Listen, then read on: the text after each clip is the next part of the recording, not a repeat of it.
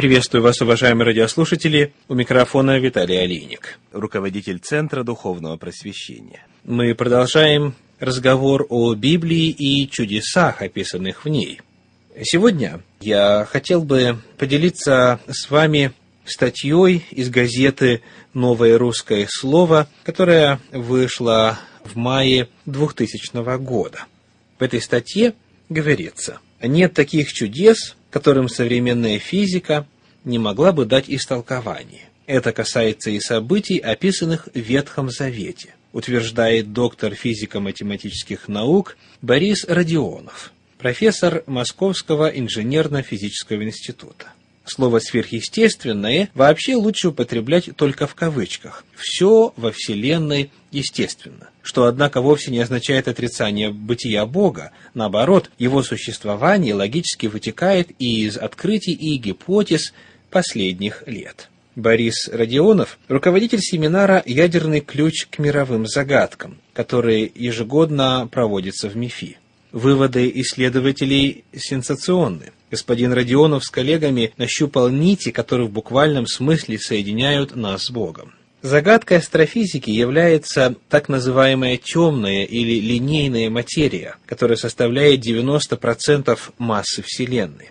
Ее существование подразумевают уравнения, на основе которых рассчитывается движение звезд и галактик. Но наши земные приборы не дают о ней никаких представлений. По мнению профессора Родионова, эту большую часть космоса составляют миры, основанные не на электрическом, как наш, а на магнитном взаимодействии элементарных частиц. То, что электрические и магнитные процессы могут подменять друг друга, вытекает из уравнений Фарадея а около 50 лет назад установлено, что магнитный поток, как и электрический, неоднороден он квантован, то есть состоит из минимальных единиц, носителей северного и южного полюсов. В этой роли выступают крошечные частицы, кварки.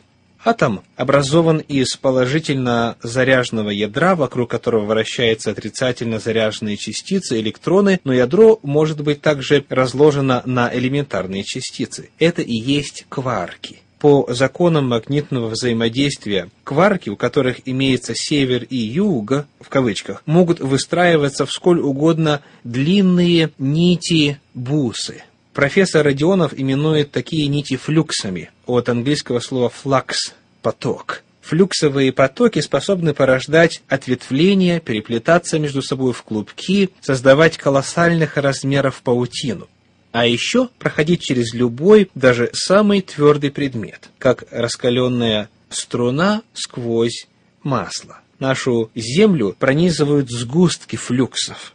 Если флюксовая нить разрывается, то она начинает самодостраиваться. К ее концам, магнитикам, устремляются ядра атомов, и она, извлекая кварки, их разрушает процесс идет лавинообразно, представляя собой, по сути, ядерный взрыв, хотя и своеобразный. Притягивая электроны, кварки образуют атомы вытянутой конфигурации, в отличие от знакомой нам по многочисленным моделям сферической.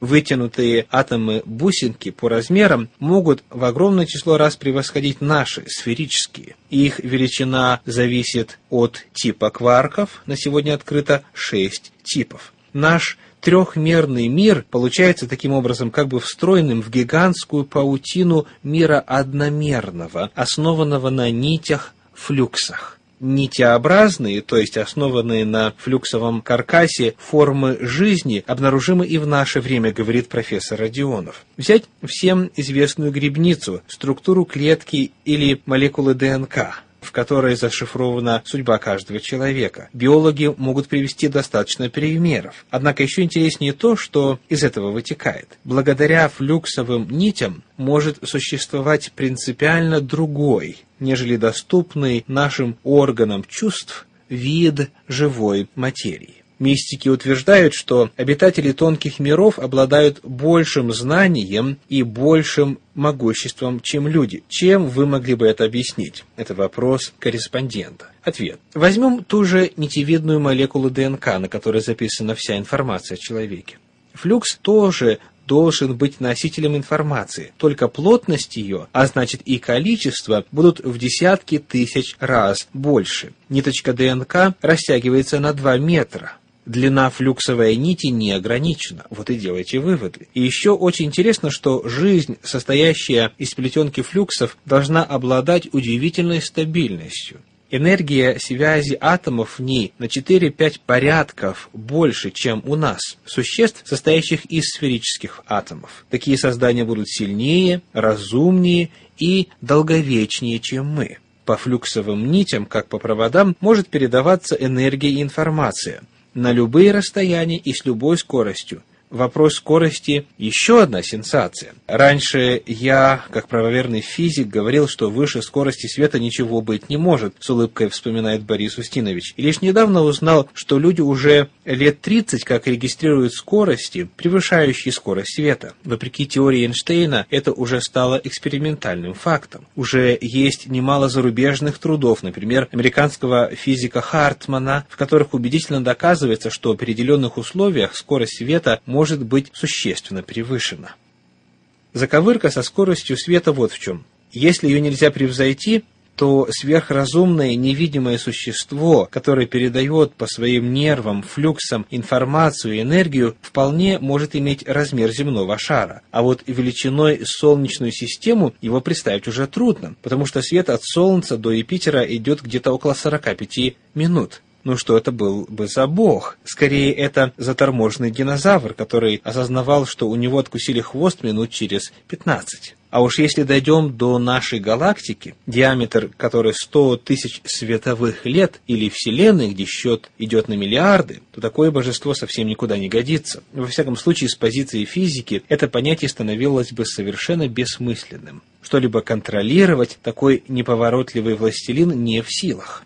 Однако снятие барьера скорости света проблему полностью ликвидирует. Теперь наука допускает, что информация и энергия могут передаваться по флюксовым структурам на любые расстояния мгновенно. Я выделяю пять типов. Сверхъестественные знания, появление, исчезновение, превращение и перемещение предметов и живых существ. Начнем с первого. Естественно, космическое сверхсущество все оно знает, потому что именно оно задает по своим флюксам нитям доступную нам информацию. И оно же ее считывает, передавая по своей паутине от одного лица к другому. Вот так и получалось, что Иисус Христос знал все о любом человеке, хотя никогда его прежде не видел. В качестве примера загадочного появления можно взять историю о том, как Христос насытил пятью хлебами пять тысяч человек. Здесь тоже все легко объяснимо. По флюксу передается энергия, а энергия и вещество – это по формуле Эйнштейна в сущности одно и то же. Значит, разумный властелин, по паутине которого мы находимся, может, как по трубопроводу, перегнать любое вещество откуда и куда угодно.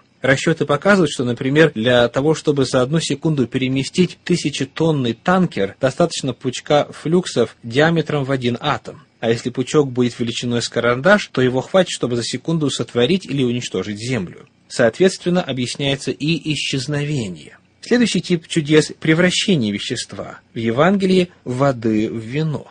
Флюкс, вызывая ядерные реакции, вообще постоянно творит новые атомы, новое вещество, особенно на своих кончиках. Это как бы фон его существования, его физическая особенность. При превращении воды в вино процесс просто добавляется элемент целенаправленности, предопределенности. Что касается загадочных способов перемещения, например, хождения Иисуса по воде или левитации, то механизмов может быть несколько. Во-первых, флюкс держит 10 тонн, то есть за его невидимую ниточку можно объект подвесить и перемещать, как это делает кран и так далее. Это было интервью Анны Ткачевой с профессором Родионовым. Мы посмотрели таким образом на один из взглядов, который существует в среде современных ученых касательно того, каким образом библейские чудеса вписываются в научное мировоззрение. Естественно, далеко не все еще исследовано и понятно до конца, но тем не менее, собирая воедино информацию о чудесах, которую мы предлагали на протяжении последних бесед, мы, во-первых, должны помнить, что так называемые естественные законы не предписательны, а именно описательны.